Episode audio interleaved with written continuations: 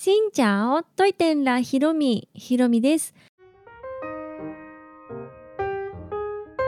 この番組は YouTuber ブロガーでありベトナム旅行研究家のひろみが日々の出来事やベトナム旅行にまつわるお話をしています。毎週月水金各種ポッドキャストとスタンド FM で配信をしています。はい前回のラジオでお話ししました。私はもう帰国をいたしました。日本に帰ったら寒くて寒くて今も凍えそうなんですが、まあ、ベトナムの暑かったあの空気を思い出しながらこの寒さを乗り切っていこうと思います。はいというわけで今日はベトナム旅行この間行ったホーチミンダラット旅行の何から話そうか何を話したかってわからなくなると思うので、まあ、最初の方から順にまだ話してないことを順に話していこうと思います。というわけで今日は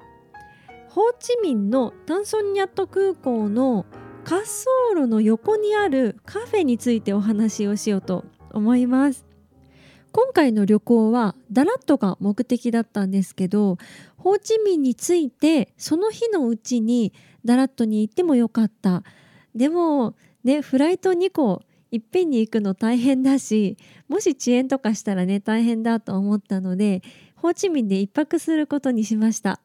2日目の午後2時の飛行機だったのでそれまでの間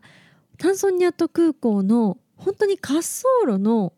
何横？目の前が滑走路っていうところにカフェがあってそこにね行ってみました。これはネットでタンソニャット空港周辺みたいな感じで調べたんですね。でその時は空港のほんと近くのホテル泊まってたのでその辺私あんまり知らなくってだからちょっとネットの力を借りて調べたらここのカフェに行ったっていう方が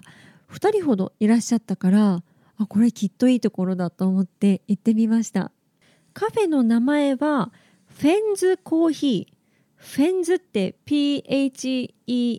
フェンズコーヒーっていうところですでこのカフェの隣もカフェでそこも同じく滑走路が見えるようなところだったんですけど私が見つけたのはここだったのでせっかくだからここに行ってで店員さんに「ここあの毎倍見える?」って「飛行機見える?」って言ったら「あ見えるよ」って言ってくださったからそこでドリンク注文して確か5万5千ドンとかそれぐらい300円ぐらいで美味しいドリンクを買ってで上の方に上がっていきました。もうそしたら建物が何だろう1階2階3階バルコニーとかいうわけじゃなくってなんかね迷路みたいになっててこの階段上がってで向こうに見えるバルコニーに行くにはどこをどう行けば行けるんか。このこっちの階段上がったらいけるんかと思ったらいけないしなんかそんな感じで迷路みたいになってて。で無事滑走路の見えるベランダみたいなところに出てはいそこからもう本当に目の前滑走路でした。眺めながら飛行機を見てカフェのね時間を過ごしました。そこにベトナム人の男性集団が4人ぐらいいらっしゃって、うん、その人たちもねなんか初めて来たらしくって楽しくカフェタイムを過ごしていてもうその横で私もずっと飛行機見ていたんですけど本当に飛行機がめっちゃ美しく見えました。今まで空港の、まあ、近くとかこう滑走路の近くって行けるところ例えば成田空港のあの屋上みたいなところとかあるじゃないですか。飛行機がよく見えるところとか。あと伊丹空港の滑走路の外側の何田んぼみたいなところのあぜ道に行けて飛行機が着陸するところの真下に入れてこう飛行機のお腹が見えるっていうようなところもあるんですけど、まあ、それもすごい迫力ではあるんですけど飛行機のこう見える位置っていうのがちょっと微妙。お腹のところが見えるから。でも今回行ったところは本当に横の滑走路に向こうから来て向こうの方に着陸するっていう飛行機の外側側面がすっごい綺麗に見えてでしかも滑走路の何滑走路なんだけど滑走路の手前らへんだから地面が芝生になっててそれがね綺麗な感じで映えていて飛行機がすごい美しく見えました。でしかもタンソンニャット空港はもうベトナム最大の都市ホーチミンの空港でありますのでベトジェットとかベトナム航空がたくさん来まして地面に置いてある飛行機もいいけどこの飛んでる飛行機、うん、それが間近で見れるのがとってもかっこよかったです。あと飛行機の音も全然うるさくなくってちょうどいい具合の音ででも迫力は伝わるみたいな感じのところだったので空港の近くで時間を持て余したらまた行きたいなって、うん、思いました。あと滑走路の周りはこう囲いがしてあってその周りに道が走ってるんですね。だから滑走路のすぐ隣は道がバイクとか車が通れるような、まあ、小さなところなのでほとんど車通りはないんですけどでその道の横に今回の行ったカフェがあってでその隣もカフェだけどもうそれ以外のところは全て住宅地みたいになっていました。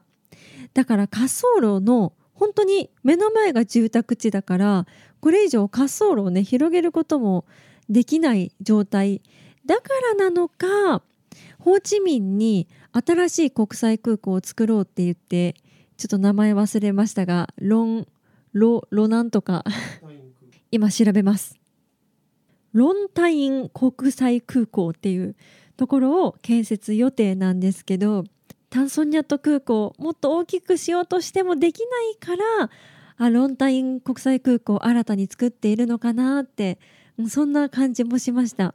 まあこの空港ができるのもまあね10年以上かかるんじゃないかなっていうまあ それぐらいの感じなのでしばらくはタンソンニャット空港だと思うんですけど私が見たなんだろうこの空路私ねあのそんなに詳しくないんですけど例えば羽田とか成田って滑走路何個もあるじゃないですか。だから多分飛行機が降りてくる場所も何個かある？ありますよね。でもタンソニャット空港そんなに道筋があんまりないからなのか、まあ、よくわからないですけど私が見た飛行機ねすごい5分に1回ぐらい。いやもうちょっと間隔狭かったかなぐらいの3分に1本来るかなぐらいの勢いで飛行機降りてきていたのでだからでタンソニャット空港のままだったらこうやって飛行機いっぱい見えるから カフェから飛行機眺めたい人からしたらすごいナイスな、ね、場所だと思います。タンソンニャット空港周辺で